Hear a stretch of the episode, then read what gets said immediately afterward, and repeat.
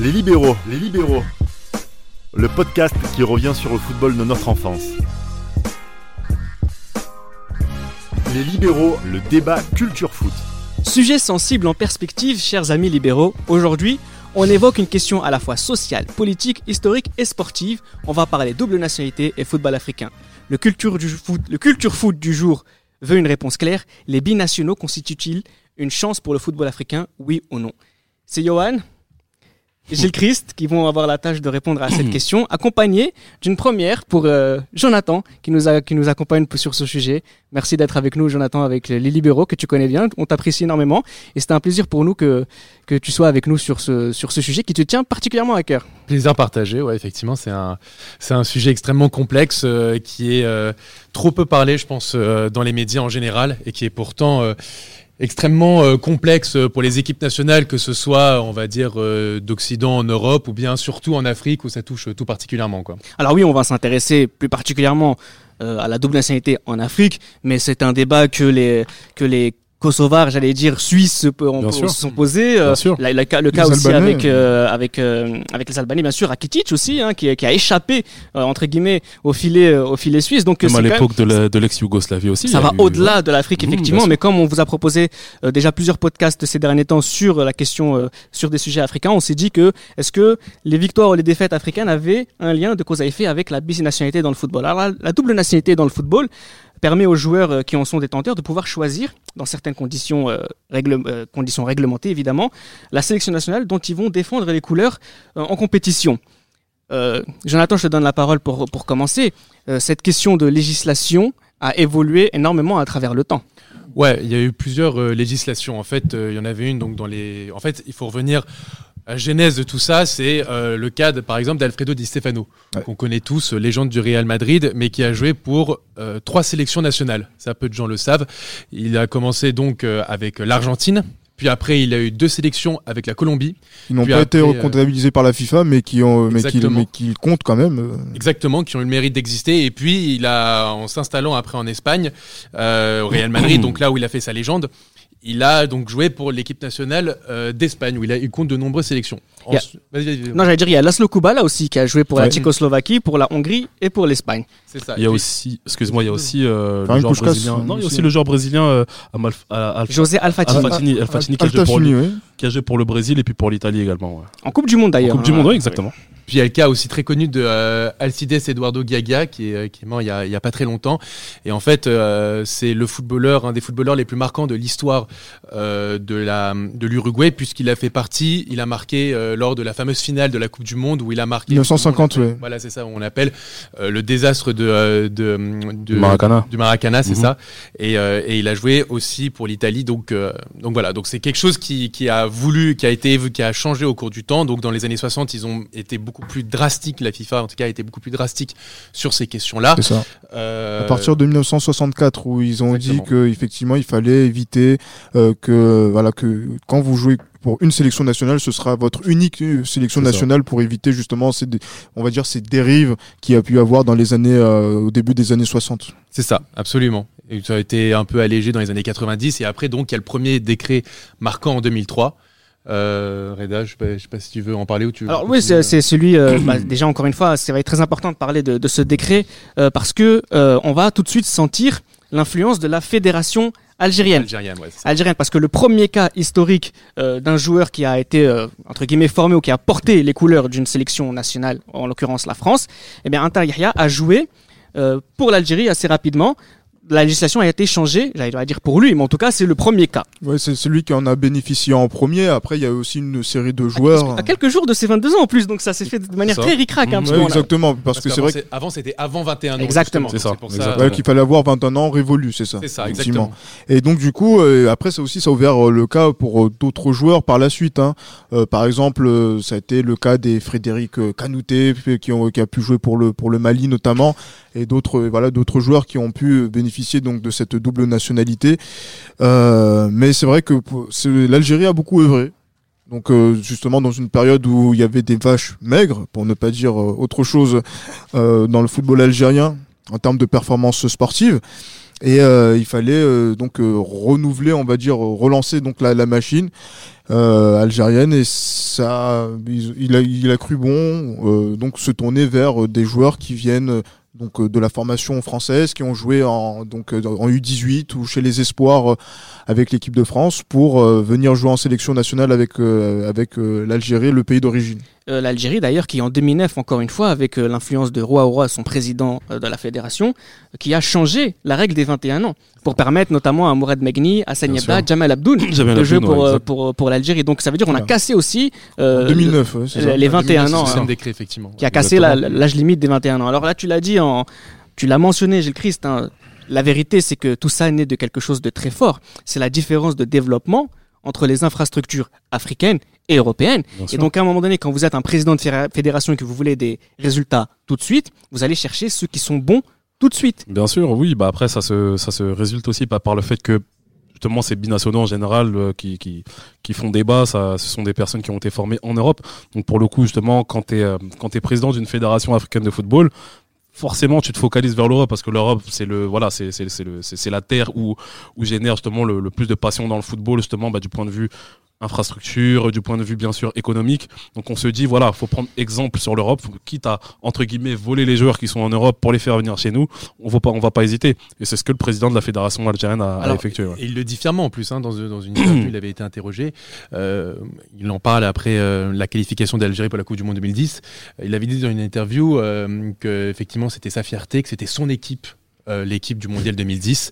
Euh, il dit qu'il était allé démarcher d'abord Kamel Meriem, puis Brahim Mdani qui jouait à l'OM, et puis Mohamed Madouni du Borussia Dortmund. Exact. Et tous ces joueurs-là étaient, euh, étaient frileux. Et puis après, ils ont mis carrément une politique de démarcheurs qui sont très actifs et qui sont associés aux fédérations pour Bien aller sûr. justement chercher ces joueurs-là en France. C'est ça. On Et, a, on a l'impression que c'était de la, de la, de la, du, du, du commerce agressif ouais, en fait. clairement. Voilà, c'est une Clairement. démarche commerciale, oui, c'est comme fait. les clubs font, mais simplement là, c'est avec l'équipe nationale. Et donc, euh, Ouais, mais c'est- ça, c'est un peu, un, bah, pour euh, vulgariser un petit peu la chose, c'est plus un petit peu comme les VRP en fait. C'est Mm. voilà, on frappe à chaque porte. Oui, Ah, voilà, on a vu que vous étiez, euh, on a vu que vous étiez double de double nationalité. Est-ce que ça vous intéresserait pour jouer- de jouer avec nous?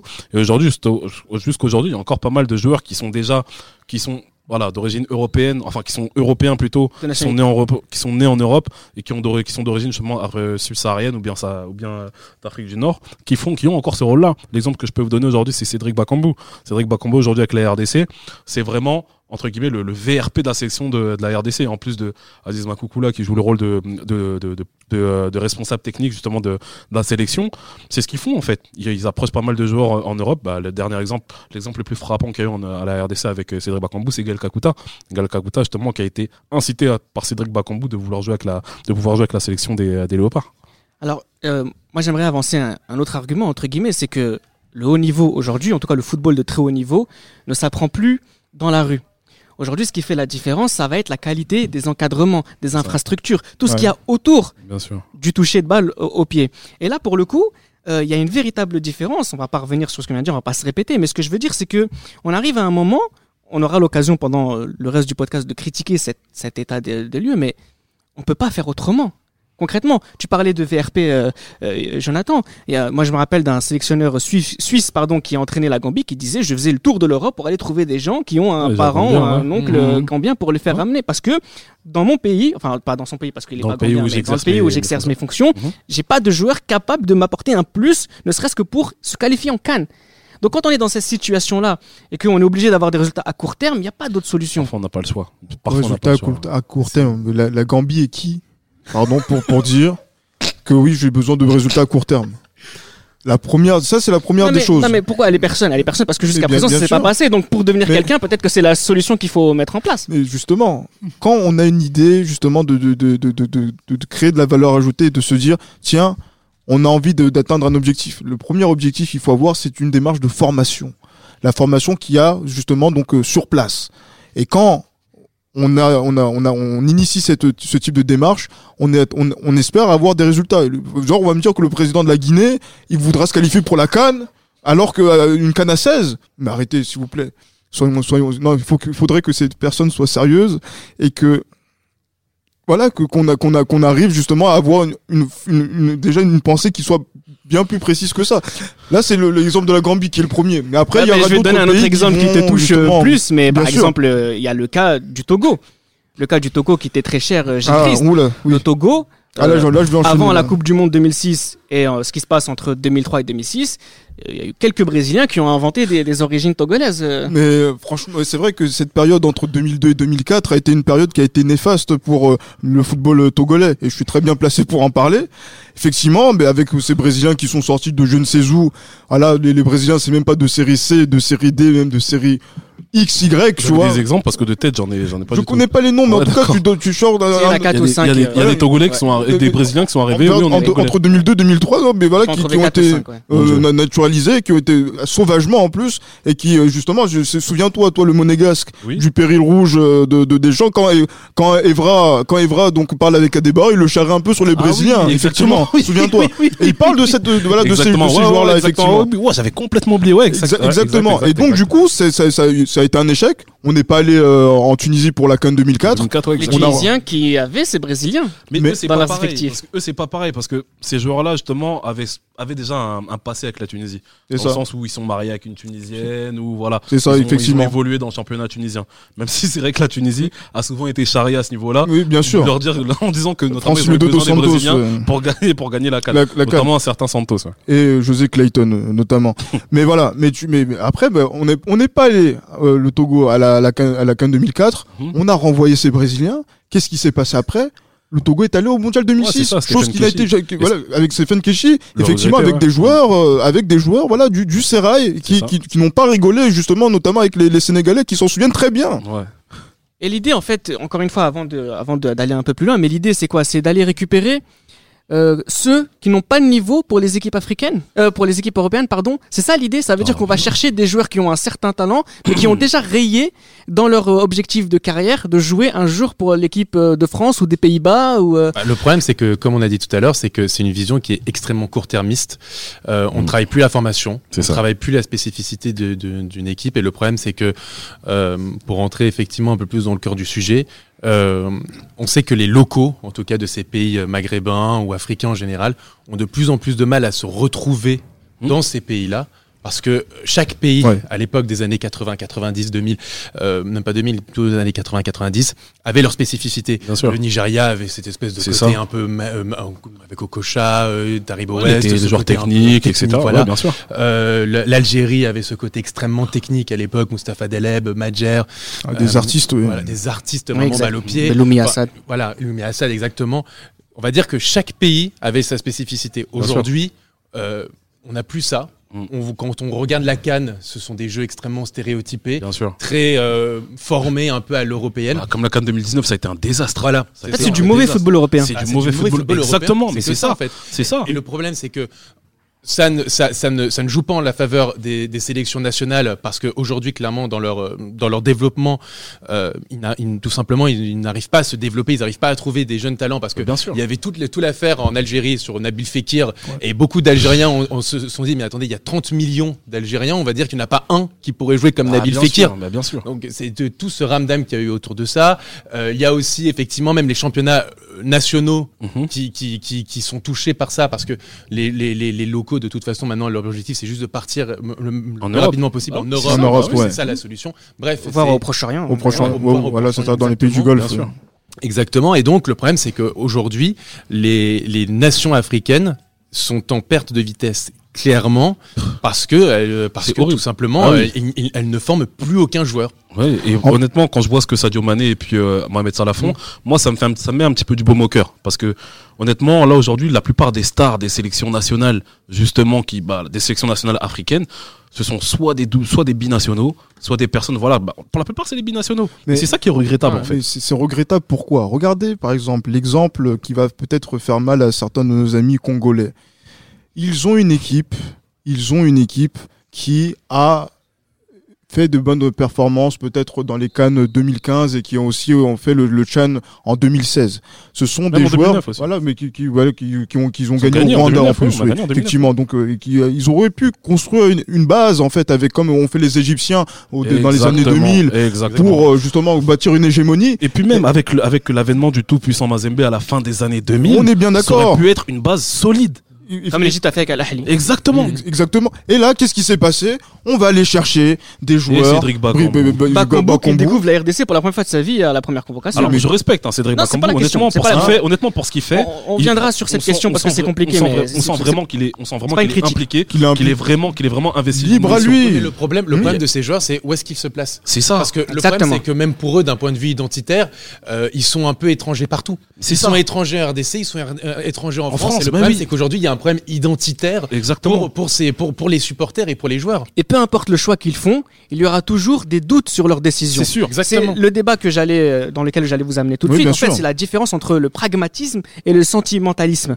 C'est ça. Un joueur qui est d'origine africaine et qui va jouer pour l'équipe de France, il y aura toujours une épée de Damoclès au-dessus de ta tête qui dit il est là que pour les performances sportives. Exactement. Bah, Pourquoi? Parce que les grands joueurs d'origine africaine qui ont joué pour la France notamment, on s'est jamais posé la question de savoir si un jour ils allaient jouer pour l'équipe de leur pays d'origine. On s'est jamais posé la question pour Patrick Vieira. On s'est jamais posé la question pour Zinedine Zidane. Bah oui. On s'est jamais posé la question pour Benzema. Pourquoi? Parce que pour que ces gens-là au talent extraordinaire et une carrière extraordinaire, il fallait qu'ils jouent pour une sélection à leur niveau. C'est ça, exactement. Est-ce que ces joueurs-là qui choisissent la France, les Pays-Bas, l'Allemagne, on va rentrer dans une question sociale, euh, éviter Mmh. tant bien que Normal. mal, non, mais mais c'est- de toute façon, c'est normal. c'est obligatoire, hein. mais ce que je veux dire, c'est que- Social, politique, euh, c'est normal. hein. il arrivera toujours un moment où on se dira ces joueurs-là qui ont fait le choix de jouer, de porter les couleurs d'une d'une sélection européenne, le font pour des raisons pas patriotiques. En Ah, fait, bien sûr. bien sûr. Il y, a- y y eu trois générations. Je me permets pour, pour les- par exemple les Algériens. Mhm. Il y a eu la première génération. Effectivement, on avait des joueurs comme euh, Mustapha Daleb dans les années 70, Ouais. Baba Madjer. qui sont nés, qui sont nés en Algérie, qui ont été ensuite en France. Après, sont revenus en Algérie. Et après, Mustapha. Daleb est revenu en France euh, au Paris Saint-Germain. Il Bien est sûr. devenu une des légendes du club. Et lui, et, euh, sachant que c'était avant l'arrêt Bosman, Ouais. donc il était considéré comme étranger et il voulait absolument garder ce statut d'étranger. C'est ça. Et Il a refusé de devenir français. Voilà, c'est ça. Donc ça, ça, ça mettait même en péril son club, le PSG. Euh, parce qu'il pouvait pas recruter donc d'autres étrangers, mais lui, il tenait à ça parce qu'il tenait parce qu'il est né euh, en, en Algérie, donc il Mhm. tenait à son pays. Ensuite, il y a eu la deuxième génération de joueurs comme Zidane Mhm. et Zidane en fait euh, ou Sabri Lamouchi, ce genre de joueurs qui ont été effectivement eux plutôt euh, dans la génération de l'intégration où les parents les justement ils ont- sont dit d'intégrer le pays euh, la, la France. Zidane n'a jamais ses parents ont refusé qu'il apprenne par exemple l'arabe ou le kabyle ses origines et vraiment de parler français. Mhm. Et donc c'est pour ça que identitairement il se sent français parce que il a toujours été Ah, baigné là-dedans. Et il y a cette troisième génération de, de, de jeunes qui sont nés dans les années Notre génération. notre génération, Notre voilà, génération, qui bien ont grandi euh, plutôt en, en cité ou dans les alentours, où effectivement il y a le communautarisme qui s'est de plus en plus développé, et donc c'est des joueurs comme Benzema, comme Fekir, Arfa, Ben Arfa, Nasri. ou effectivement Nasri, voilà, et Mhm. effectivement on a eu maintenant ce retour, enfin en tout cas pour certains, eu ces envies de retour euh, dans les pays nationaux par rapport aux parents où justement eux ont eu ont un discours qui est beaucoup plus nostalgique Exactement. sur leur sur la période et donc en gros c'est beaucoup plus au nom de leurs parents de leurs grands-parents Exactement. plus vraiment de décision personnelle. C'est Donc c'est pour ça que là, ça devient hyper complexe. Donc on sait pas vraiment. C'est à partir de notre génération vraiment, on se pose ces questions-là de savoir si est-ce que les joueurs sont là pour les performances sportives Exact. ou est-ce qu'elles sont là pour le patriotisme. Et le problème, c'est que les supporters voient cette la la, la frontière s'amincir entre le, Le club. clubisme et les et C'est ça, tout à nationale, fait. alors que Mais- ça ne devrait pas exister. Mais après ça, ça s'explique aussi pourquoi. Parce que cette génération-là, notre génération, la génération des années 90,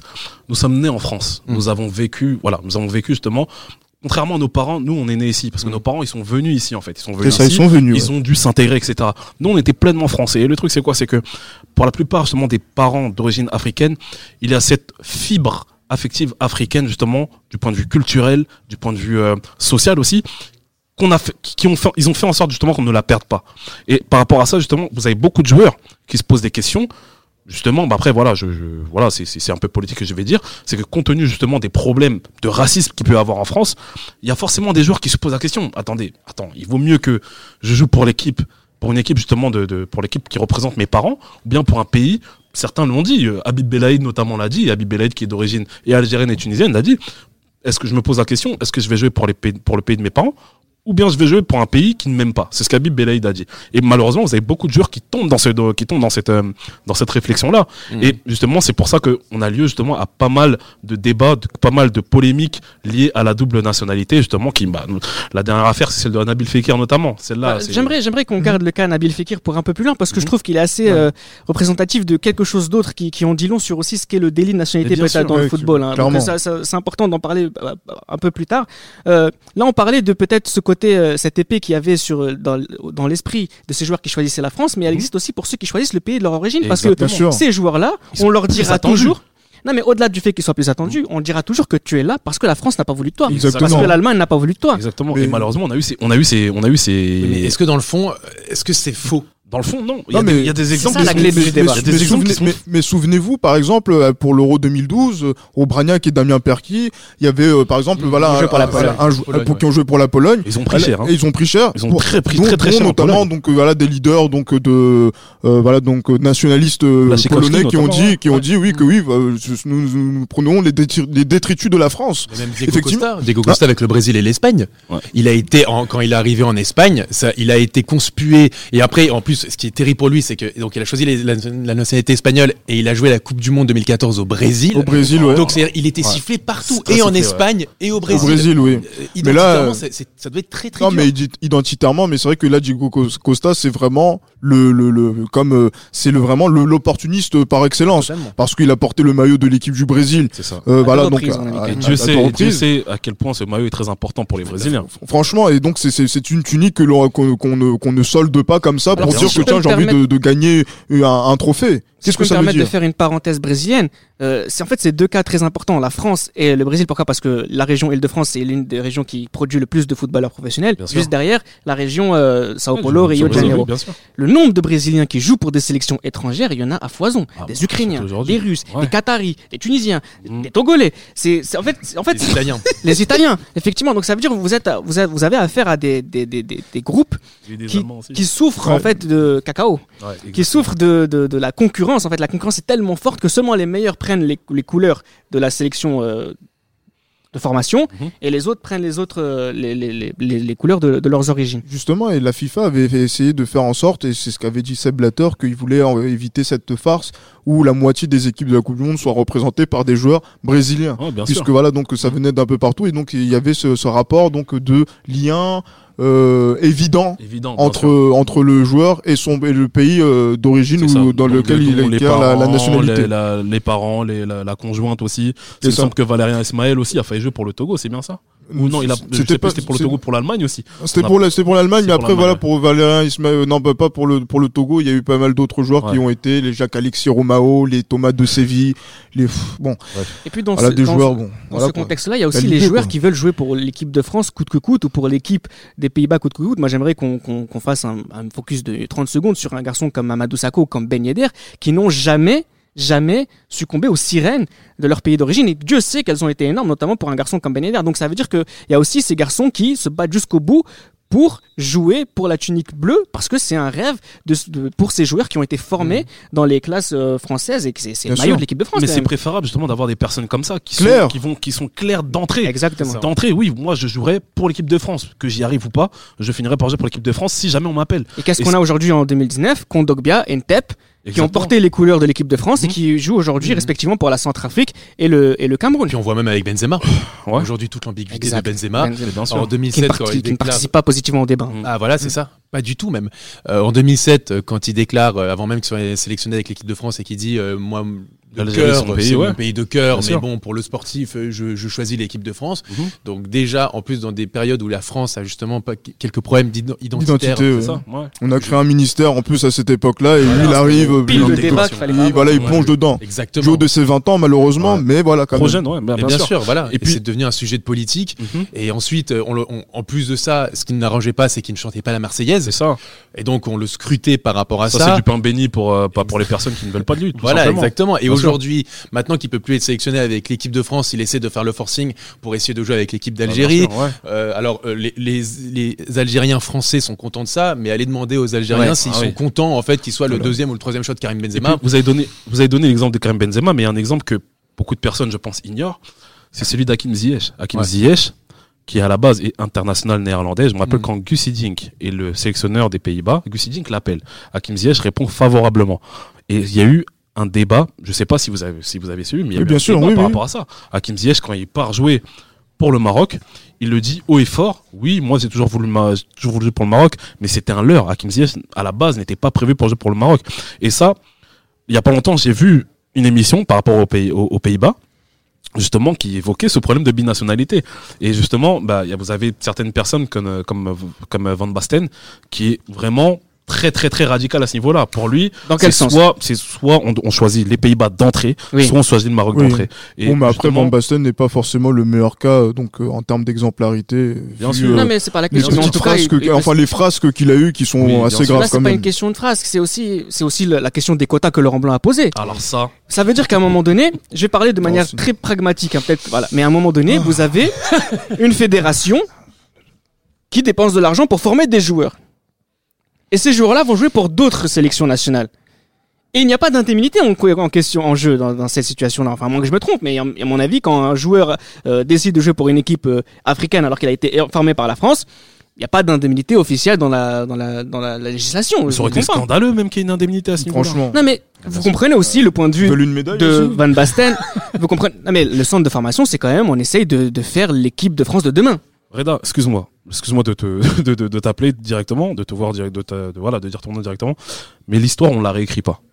L'histoire, on la réécrit pas. J'ai envie de te dire, parce que le truc, c'est quoi? C'est que si aujourd'hui, il y a une, effervescence de joueurs, ben, pour l'exemple de la France, une effervescence de joueurs d'origine d'Afrique subsaharienne ou d'Afrique du Nord, qui justement ont le, excusez-moi le terme, le cul entre deux chaises, c'est l'histoire qui l'a voulu aussi. Vous voyez ce que je veux dire? Donc, à ce niveau-là, on peut pas condamner un joueur du fait que il a été formé en France, qu'il choisisse de jouer pour le pays de- d'origine de ses parents. On peut pas le condamner. Le joueur, il a rien demandé. C'est l'histoire qui a voulu ça, Alors il y a Et quelque le, chose et le cadre légal qui, le, qui lui, qui Tout lui simplement. permet. qui lui autorise. tout simplement. Donc, Et parler de quotas à ce niveau-là, pour moi, c'est un crime. Alors il y a quelque chose qu'on aurait criminel. peut-être Il aurait dû démissionner aussi à même- c'est même- l'époque. C'est même au-delà de ça. Moi, je trouve que le problème des, des quotas, c'est une méconnaissance totale de sa propre formation, de la, de formation française. Le Tout problème, c'est pas le fait qu'il y ait, euh, parce qu'à l'époque, des grands blacks. C'est pas ça le problème. C'est le fait, c'est comment tu les formes entre Bah, guillemets ces sûr. grands blacks. Bah, bien sûr. Enfin, si la formation française était comme la formation espagnole, et ben à ce moment-là, ces joueurs, ces grands blacks comme ils les appelaient, bah, ils seraient peut-être un peu plus techniques que simplement. physiques. Bah, voilà. Le problème n'est pas n'étant pas le nombre de blacks ou le mec nombre de mecs costauds que tu as dans ton équipe, c'est de savoir comment tu les formes ces mecs-là. Exactement. On a pris le problème à l'envers. C'est ça. Exactement, et ça c'est encore l'in- l'incompétence et le- Des gens de la DTN, bah oui, voilà, bien de la, sûr. de la DTN. Et Eric et, et- etc. et- et peut-être aussi, on va dire de façon induite, le racisme, Le qui, racisme, qui, bien qui- sûr, qui bien sévit encore et encore dans ces euh, voilà dans, dans les cadres dirigeants. Mais après, comme on- voilà, il y a des performances finales d'Euro, champion du monde, on va dire qu'il n'y a pas de, de problème jusqu'au moment où on va peut-être faire premier tour et encore on va faire ressortir le problème Bien sûr. De la médiocrité euh, De la formation l'encadrement, dans des encadrants, justement dans, leur mentalité et dans leur absence d'intellect en fait Mmh, par ça. rapport à la théorisation du, du, du sport. Alors là, on peut, on peut justement incriminer euh, ce côté, j'allais dire de la Méditerranée, pardonnez mon, mon- ma, ma facilité euh, argumentaire, mais ce que je veux dire, c'est qu'il faut aussi condamner l'absence de courage total des fédérations africaines, Bien sûr. Bien sûr. qui ne font pas le choix de la formation locale. Bien Alors, sûr. je vais, on va donner plusieurs exemples. Déjà, on a, on a, on en a parlé dans les podcasts précédents. C'est celui de l'équipe de l'Égypte entre 2004 et 2011, enfin, surtout 2006, 2008, 2010. Il y a que des joueurs qui jouent dans l'équipe, euh, l'équipe de championnat local. Alors bien sûr, il faut avoir un championnat qui a suffisamment d'argent pour pouvoir payer le salaire d'Aboutrika. Effectivement, c'est pas Bien tout le monde qui peut se permettre en Afrique, mais ça, ça, ça existe. Euh, moi, j'aimerais faire aussi le, la comparaison avec euh, la Côte d'Ivoire euh, de, de la génération Yaya Touré.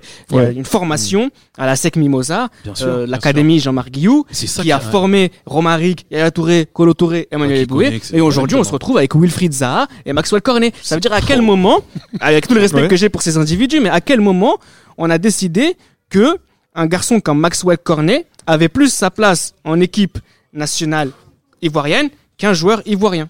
Mais après, Maxwell Cornet est né en Côte d'Ivoire. Bon après, Ah, voilà. c'était dans le sens Ah, il est euh, né en Côte le d'Ivoire, joueur formé. Euh, Il est né en Côte d'Ivoire oui, un- un- il est né en Côte d'Ivoire. Il est arrivé. euh, Bah pardon, là je viens de l'apprendre. Voilà, par rapport, à, voilà, par rapport Wilfried. Zaha qui bon voilà qui n'a euh, qui n'a pas forcément donc de, de grands liens justement avec la Côte d'Ivoire. Voilà, donc il est là. Il... Ouais, Mais dans le fond, footballistiquement, Voilà, il n'a absolument Rien. rien. Il a rien c'est voir. ça, C'est ça qui est, c'est ça le plus en anglais. important parce que Non, ouais, voilà pour ça et pour Ah, Cornet, Maxwell oui. Cornet qui est né en Côte d'Ivoire. Oui, oui. Excusez-moi, mais footballistiquement, il En n'a rien d'ivoirien. il faut, avoir quelque chose, il faut avoir une précision.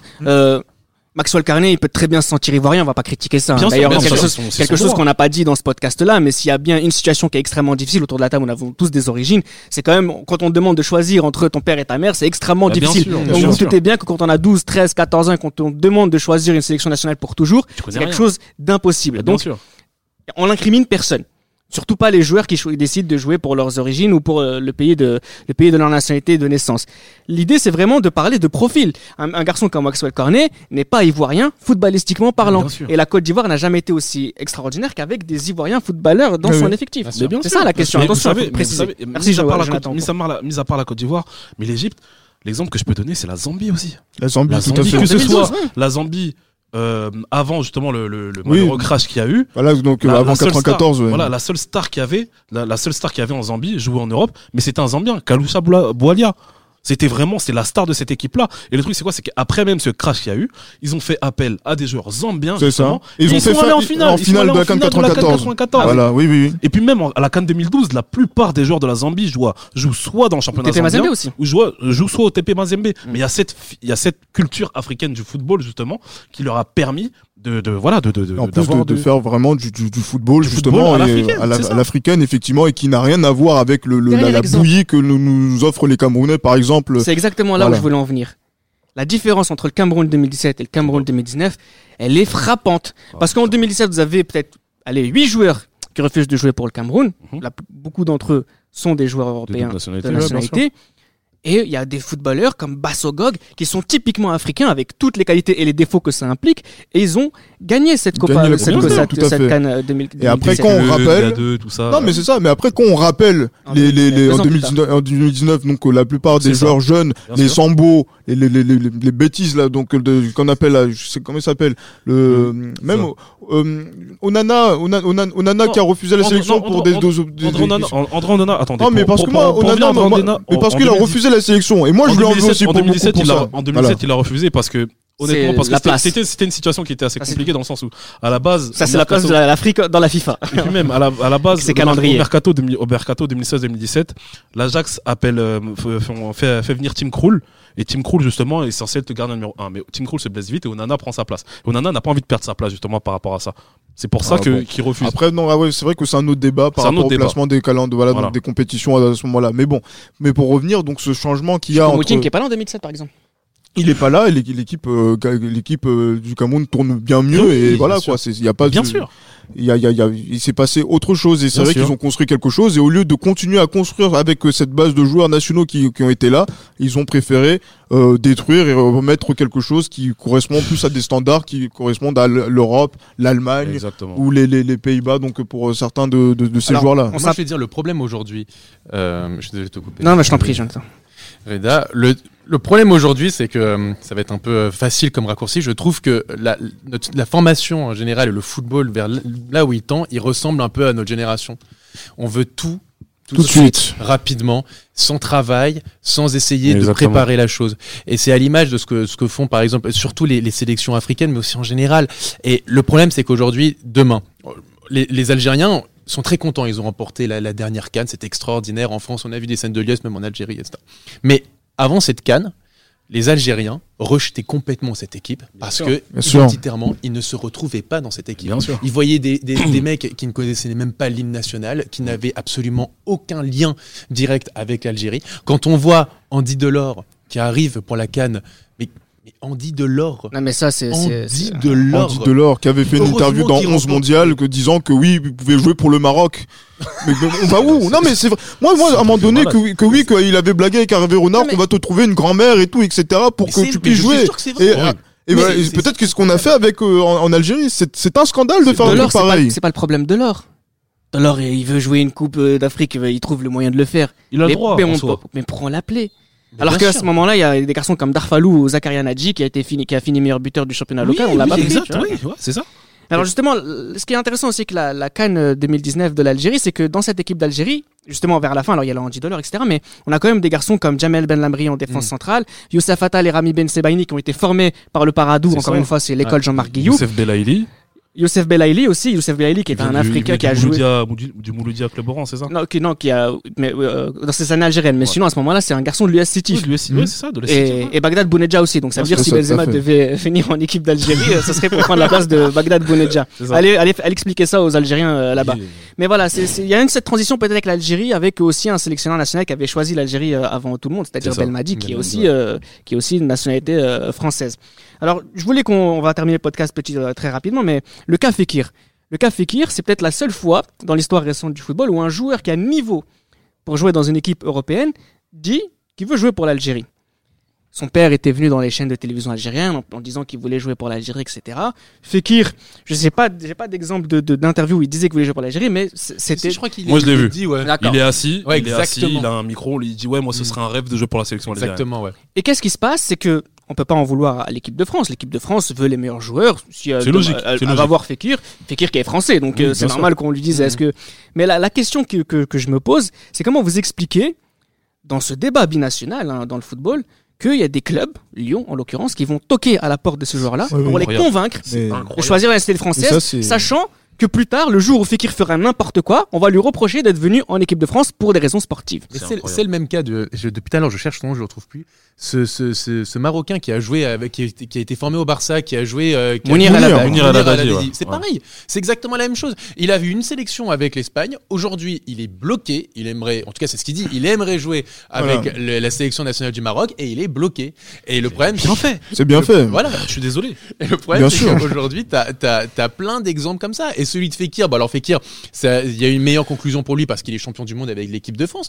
Mais euh, Il a aujourd'hui, pas l'air heureux. hein. est- on- on- oui. Ah, c'est- ça, ça le réjouit pas. Non, euh, bien Parce que sportivement, il n'a pas brillé il se retrouve pas, il non, et pas. le problème, c'est qu'aujourd'hui, euh, clairement, un club comme Lyon est arrivé. Il a dit bah, tu seras beaucoup plus euh, vendable et tu auras une plus belle carrière si tu étais français, International guillemets, français. international français plutôt que international algérien. Et là le problème, le- c'est qu'aujourd'hui, tu ne, enfin, c'est, c'est les- la sélection nationale. Il faut bien comprendre que pour les C'est supporters, une parce- vitrine aussi, Mais- c'est ça. ouais. mais c'est devenu une vitrine. C'est C'est ça. ça. le problème. C'est que avant c'était les clubs. Tu dissociais, ce que je disais au début du podcast, tu dissociais les clubs de l'équipe nationale. Mhm. Aujourd'hui, ce n'est plus le cas. Aujourd'hui, l'équipe nationale est aussi importante que le club, et c'est pas normal. Bah, on a, on pu le voir sur les. Je suis désolé pour les pro Messi, mais on a pu le voir pour le Ballon d'Or. Je suis désolé. Moi, je parle. euh, Voilà. Bien sûr. Pour moi, Sadio Mané, pour moi, absolument. Sadio Mané mérite le Ballon d'Or. Et moi, je vous dis, si Sadio Mané est un joueur soit européen, soit euh, sud-américain, je ne veux pas faire cette discours de, de victime, mais je suis désolé, il aurait eu Mais plus de considération à ce niveau-là, plus de notamment en termes de classement. Non, de considération qui doivent commencer par les journalistes africains. On va Bah, pas bien sûr, refaire oui, le mais débat. bien sûr. Ah, mais oui, bien voilà. sûr, c'est- la question bien sûr, c'est un tout, c'est un tout, en fait. Attention, il faut pas que ce débat tourne euh, dans le cas euh, les méchants européens. Non, bien on a, sûr. j'espère qu'on l'a suffisamment dit dans ce podcast. Il y a aussi la responsabilité des fédérations africaines. La première responsabilité, c'est celle des fédérations Oui, africaines, oui, parce bah que oui. c'est elles qui ont fait, qui ont mis la pression pour justement qu'il y ait la modification de ces décrets sur les binationaux. Effectivement. Bien sûr. Et C'est sont notre, notre ils sont- football continental. Tout simplement, Oui. faut dire ils sont complexés. Ils sont complexés, comme j'ai dit. Moi, je vais, excusez-moi, on va, je vais encore rebondir sur la RDC. Moi, ce qui m'a, ce qui m'a rendu fou, c'est le fait que, bah, toujours pour donner l'exemple du club qui a plus, qui a plus de puissance, qui a plus de puissance par rapport à la section nationale, c'est le cas d'Aziz Makoukoula qui a envie de convaincre Steven Zonzi pour, pour venir jouer avec la section de la RDC. La RDC lui reste, il reste deux matchs à la RDC, un, dont un match à Kinshasa contre la Tunisie. S'il le gagne ce match, ils sont en Coupe du Monde 2000, euh, ils sont en Coupe du Monde 2000, euh, 2018. Et il y a Monchi qui dit ouvertement à Aziz Makoukoula, arrête de faire chier le monde. Nous, on veut pas que Zonzi joue pour la RDC parce que sinon on n'arrivera pas à le vendre. Et ça, c'est un- et ça, malheureusement, c'est un argument qui passe. Mhm. C'est scandaleux.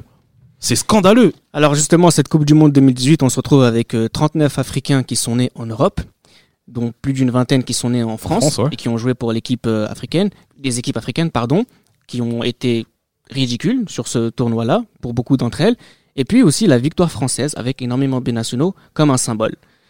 On termine ce podcast rapidement là. Euh, est-ce que vous pensez que la, la, la, la clé elle se fait d'un point de vue législatif et dans ce cas-là il faut des courageux africains ou est-ce que ces africains eh bien ils sont encore une fois pris au piège par euh, le besoin de gagner rapidement?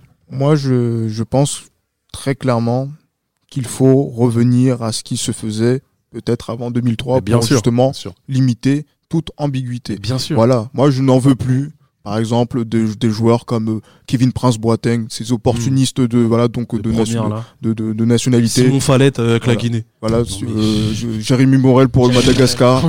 Tous ces, ces, ces mecs qui sont la la la la la, Gaël Kakuta. font Ouais, Gaël Calcutta et aussi bien fait pour lui le, le qu'on appelle le euh, Gianelli Mboula qui euh, justement a essayé de par, par opportunité de, de faire euh, euh, sa sélection mais bon voilà on en a assez il faut qu'on revienne à des choses qui soient plus terre à terre et que euh, on puisse limiter euh, euh, justement donc ce qui s'est passé entre 2003 C'est ça. euh, et, et, et- et 2009 Ouais, et puis pour, pour finir, effectivement, c'est que tu disais, Reda,